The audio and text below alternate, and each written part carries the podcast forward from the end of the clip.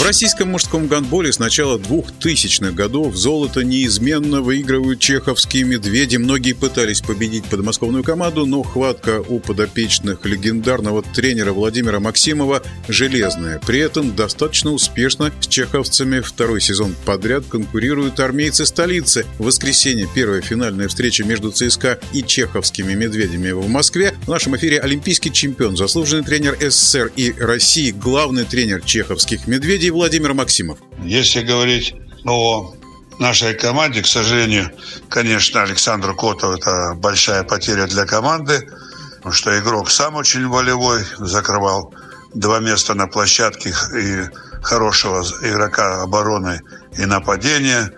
Подыгран очень с линейными игроками хорошо было, с центральными.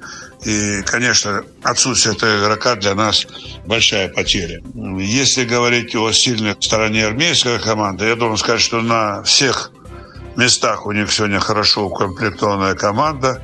И они вовремя там перевели вратаря Третынко из Саратова. Сейчас очень удачно играет и Дмитрий Киселев. Ну, и ясно, что Павел Атман и новый линейный игрок Мауринья добавляют крайние игроки там всегда были хороши. Я думаю, что если говорить даже по последнему матчу, то Дмитрий Киселев, по-моему, там где-то мячей 12 забросил. Так что команда хорошо убегает в контратаку. То есть игра будет непростая. Если говорить сегодня о нашей команде, да, Котов потеря – но не буду сейчас все рассказывать, но есть еще очень значительные потери перед этой игрой. И финальный матч, который мы будем играть 22-го, для нас будет, мягко говоря, непростым. Но будем бороться, будем стараться.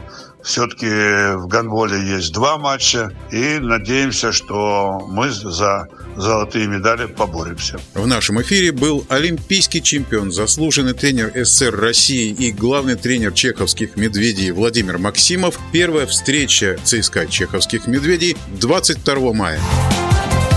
Решающий.